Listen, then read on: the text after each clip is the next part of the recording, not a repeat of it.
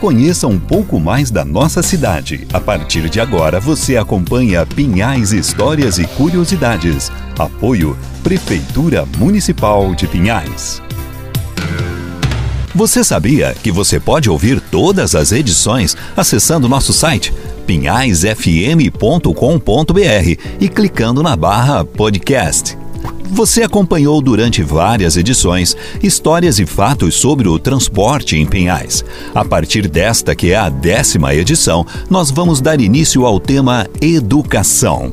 A formação de uma vila de funcionários nos arredores da estação exigia um local para o ensino das crianças. Assim, foi instalado o primeiro estabelecimento de ensino da região, por volta do ano de 1914. Esse local tornou-se conhecido como Casa Casa de Instrução, que consistia numa única sala de aula, inicialmente instalada numa das casas construídas para os ferroviários.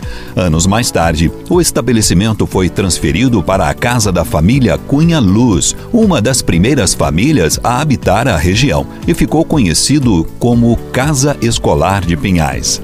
Na década de 1920, no contexto da dinamização gerada pela cerâmica Vez, houve o incentivo à construção da primeira escola pública de Pinhais.